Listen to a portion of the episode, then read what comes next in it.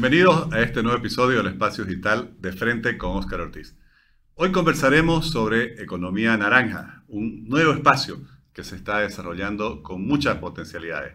Hablaremos para ello con Gabriela Molina Monasterio, quien estudió economía y literatura en el Smith, literatura italiana en el Smith College de Massachusetts de Estados Unidos.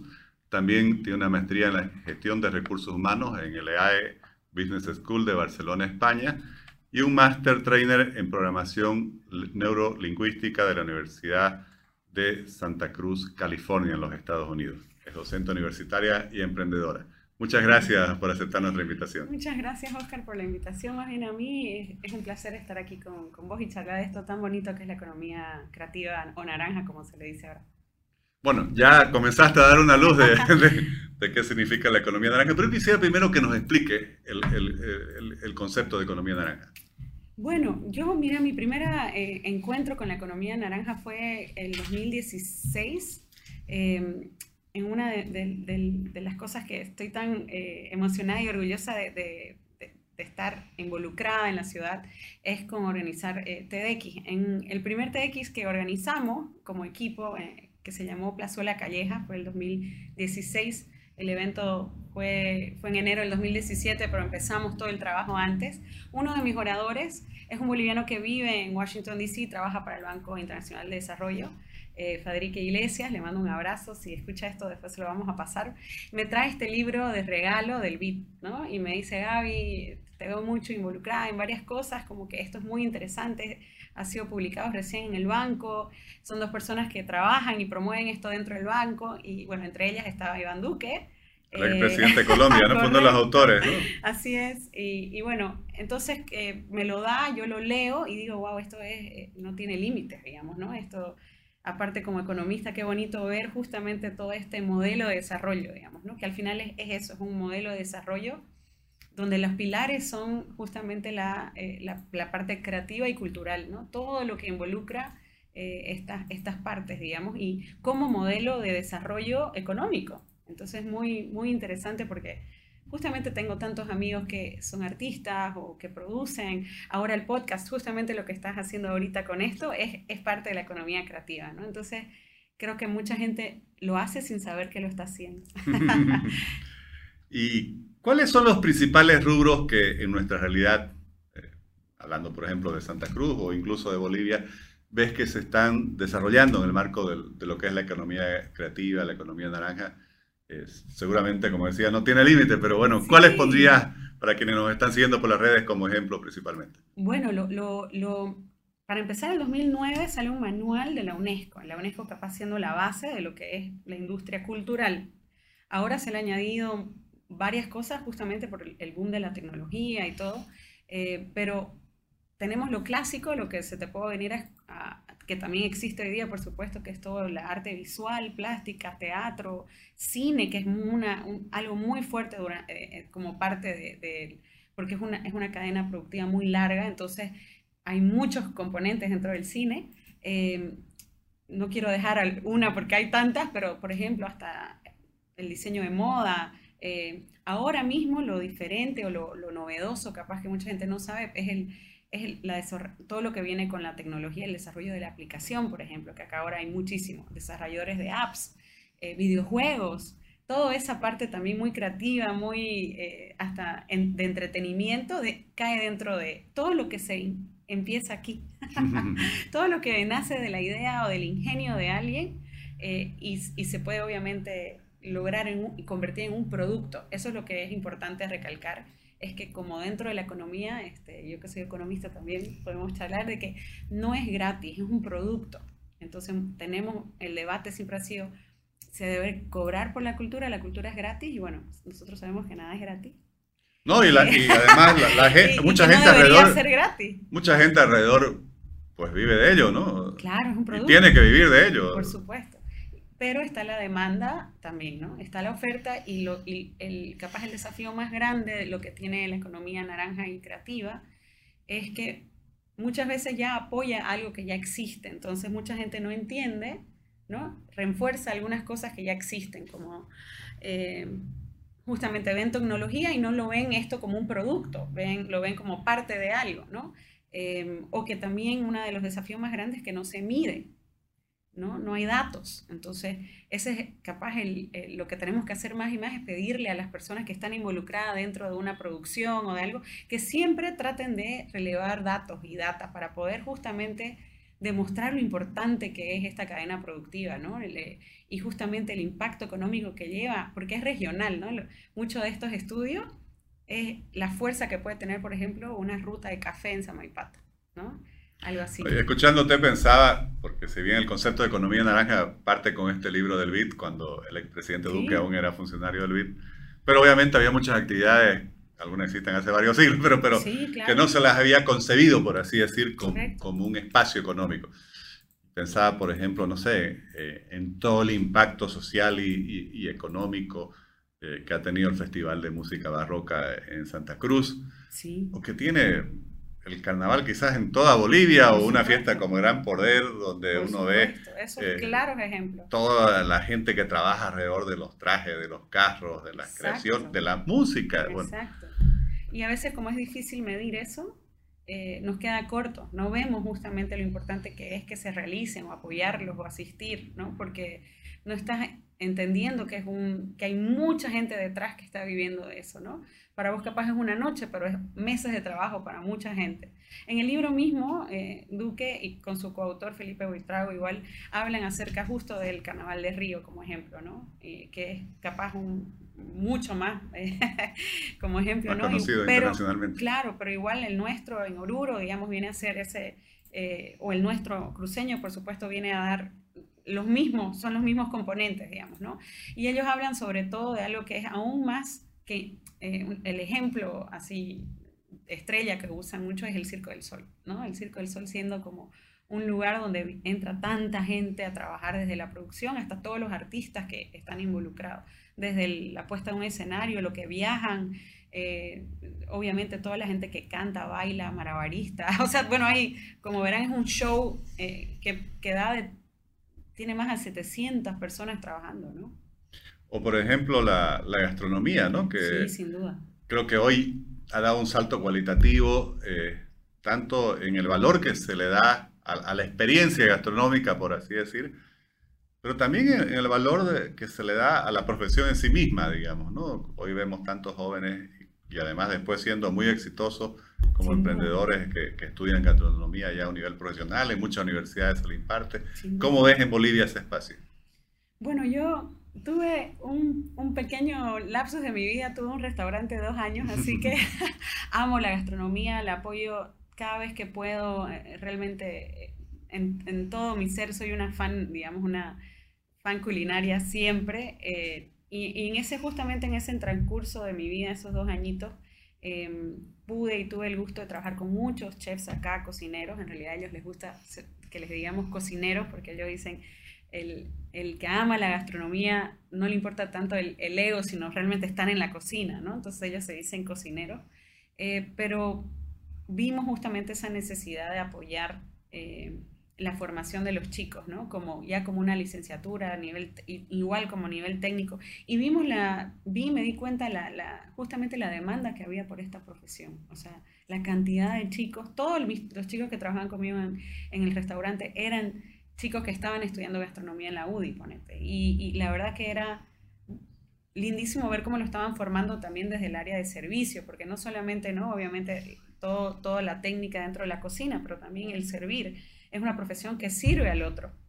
Entonces también trabajas mucho tu, hasta la parte emocional, tu inteligencia emocional, ¿no? Porque vos también sos a quien la gente se descarga, viene a, disfrutar y a un poco, ¿no? A descargar su día en un lugar eh, a veces y vos tenés que más bien ser esa persona que, que, recibe. Entonces, la gastronomía es muy amplia, eh, genera muchísima, una cadena muy amplia porque es colaborativa. Eso es bien importante en la economía creativa todas estas áreas tienden a crear cosas siempre colaborativamente, a trabajar juntas, ¿no? Vos ves que en un, digamos, por ejemplo, en el carnaval hay un poco de todo, hay comida, también hay bebida, también hay, ¿no? Entonces, en un, ponete también en, una, en, un, en un lugar como el Bolivia Moda, también entran muchos componentes. Eh, y, se trabaja colaborativamente, ¿no? Entonces, También tiene un efecto multiplicador muy grande. La gastronomía es así. Y sobre todo a resaltar el turismo como una cosa más integral, eh, donde sin duda podemos viajar a un lugar con la excusa de ir a comer, pero ya estás viajando ahí, ¿no? Entonces, cuando creamos justamente en esa época, junto a Marca Santa Cruz, junto a eh, las bodegas en Samaipata y los cafetales, que ahora ya son más desde, cuando yo abrí el restaurante, y esa ruta existe todavía y la venden ya operadores de turismo. Y es, una alegría para mí pensar de que esa idea igual generó y ahora es una ruta, digamos, de, vino y café que la gente puede ir a disfrutar y que impacta a, obviamente, Cuevas o, y impacta a Samaipata y impacta ¿no? a, a, a todos los todas las personas alrededor que trabajan y viven ahí, porque da hotelería, la gente va y come, compra vino, compra café, digamos, ¿no? Se queda en un hotel, por supuesto. Entonces, las rutas gastronómicas están acompañadas y van de la mano del turismo local, ¿no? Que justamente, por ejemplo, el Festival de la Orquídea este fin de semana es tal cual eso, ¿no? La gente va a viajar a Concepción. Y sos una persona ligada a la cultura, pero también economista. ¿Cuál es el impacto económico que puede tener la cultura? Realmente yo creo que no. Nos hace, para empezar, creo que es, un, es una deuda pendiente esa, la, la parte de la, de la, ley de cultura y arte, ¿no? que hace falta a nivel desde autonómico hasta... Es algo que esa toda la gente que vive de la cultura la pide y con justa razón, ¿no? Porque hay que formalizarla y apoyarla. Y sin un marco igual, eh, ¿no? Legal no se puede hacer mucho para mejorar esta parte, para justamente invertir en esto. Pero el impacto es enorme, enorme porque abarca tanta gente, incluye a tanta gente. Eh, yo creo que, por ejemplo, la gastronomía, cuando ahorita hablaba, es algo que unifica y da paz a un país también. Mira, el, el ejemplo del Perú es eso, ¿no? Han creado una marca país alrededor de algo que todos están orgullosos, que es su comida, digamos, ¿no?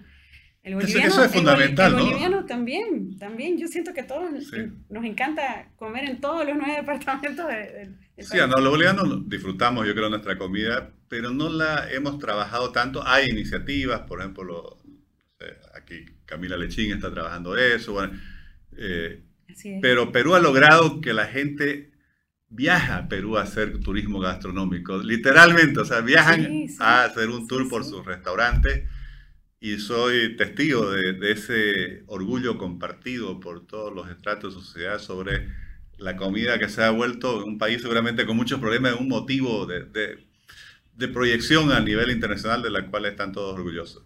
Así es, y por ejemplo este fin de semana hay Cheruje, eh, eh, que es justamente lo que actores locales, como incluso ahorita mencionaste a Camila y varios otros, eh, lideran este, este, este proyecto que se llama Cheruje, que hacen una o dos veces al año, que es de, dentro de parques, mm, digamos, públicos, en este caso va a ser en el Scout, que es de la Roca y Coronado, el año pasado también fue ahí, eh, hacen una propuesta gastronómica más accesible, entonces donde todos estos cocineros, donde usualmente tienen una eh, ¿no? un restaurante que capaz es de adquisición media alta, simplifican, hacen un, plato más sencillo eh, y, la gente tiene acceso a, que creo que eso es muy importante porque eh, realmente esto tiene que ser algo de unión, ¿no? Entonces, por ejemplo, yo los invito a que vayan a, a ver, es, hay arte, hay cultura, hay música, hay todos estos platos, es súper adquisible, o sea, es,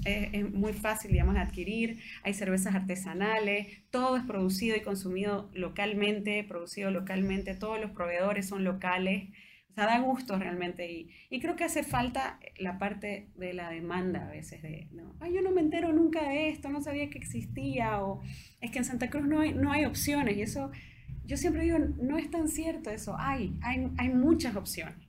Eh, capaz no, el desafío es que nos enteremos, la, la, promoción de esto, el apoyo de esto, ¿no? Em, justamente le compartí a tu producción este nuevo informe, estudio que hizo el CCP, el Centro Cultural Plurinacional, acerca del impacto que ha tenido el COVID sobre la cultura y sobre todo la, todas las personas eh, que hacen eh, y promueven la cultura, también gestores culturales y centros culturales.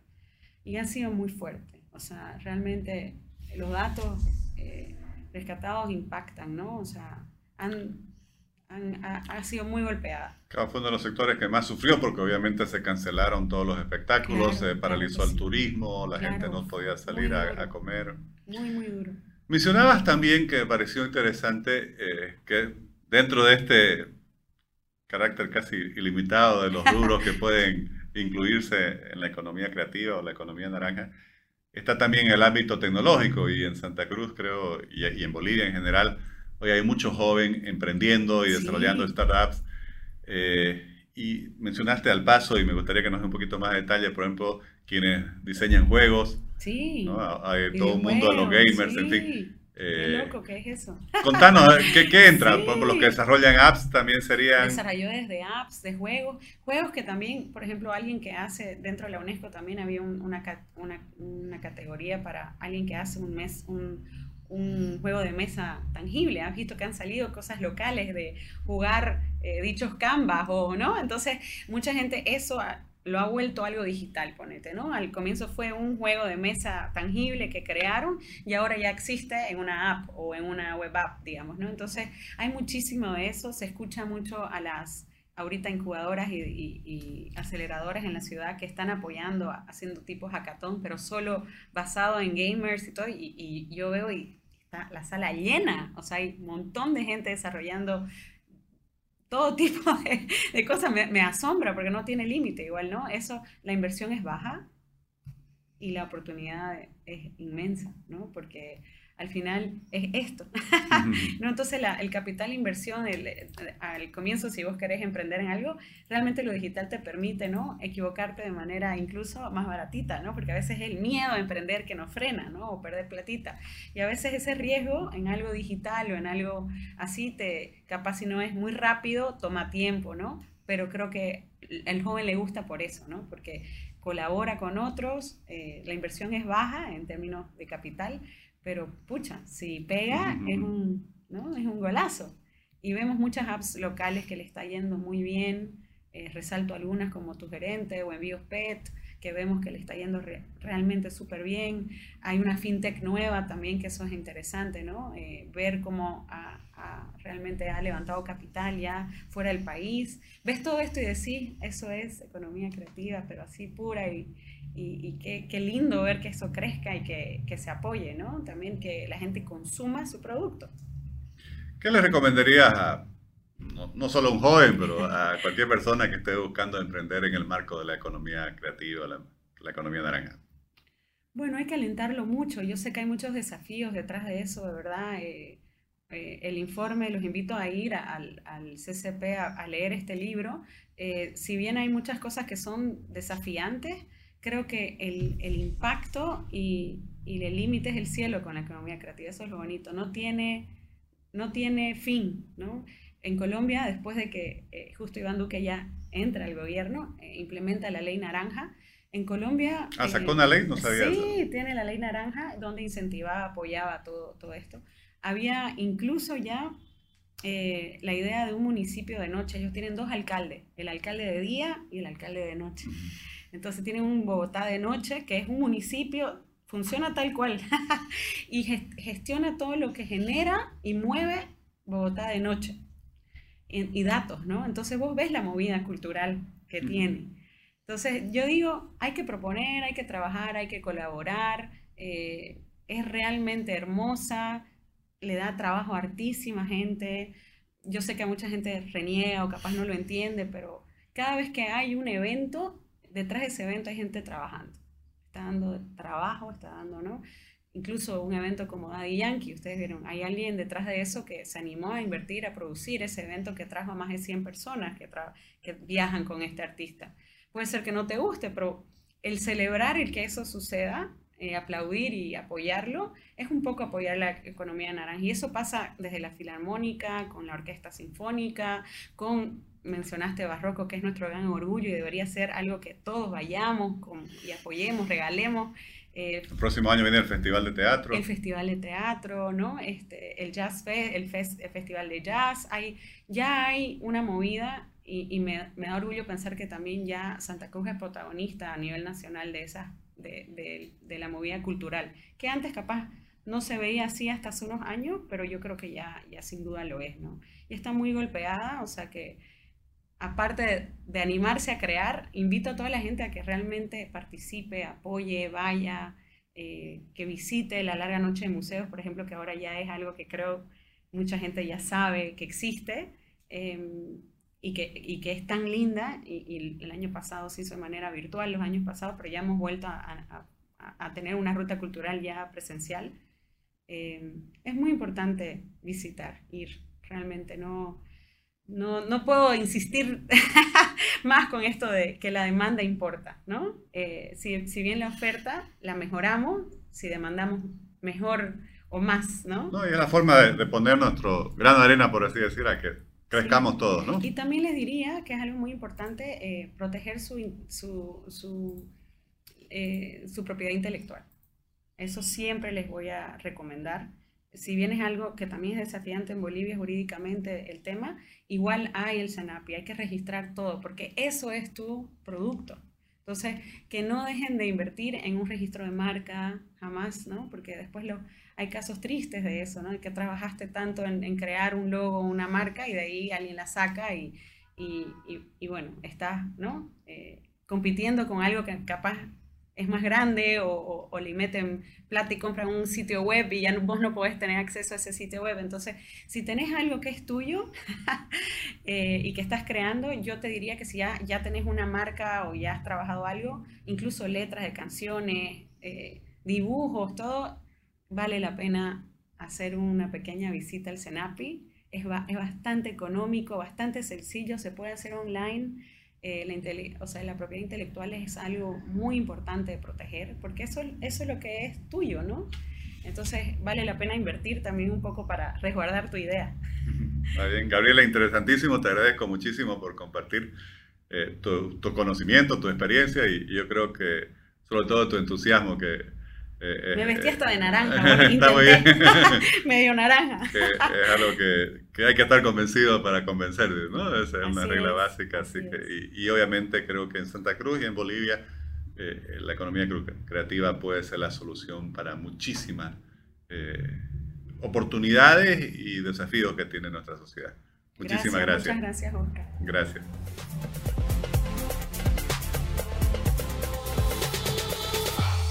La economía naranja como concepto es muy valioso porque le da realmente un salto cualitativo a tantos sectores y que, como nos explicaba Gabriela Molina, dependen de la creatividad, del ingenio, de la innovación, del desarrollo de la mente humana y que en muchos campos como el de la cultura, el turismo, la gastronomía y tantos eh, desarrollos e inventos tecnológicos que hoy se pueden trabajar, están generando oportunidades que están permitiendo el emprendedorismo, el desarrollo de nuevas iniciativas con un gran impacto económico y dándole a tantos, especialmente jóvenes, pero a tantos talentos eh, en la sociedad la posibilidad de salir adelante. Es algo que tenemos que apoyar entre todos porque nos muestra que ya lo que está funcionando con el esfuerzo de mucha gente podría crecer aún mucho más.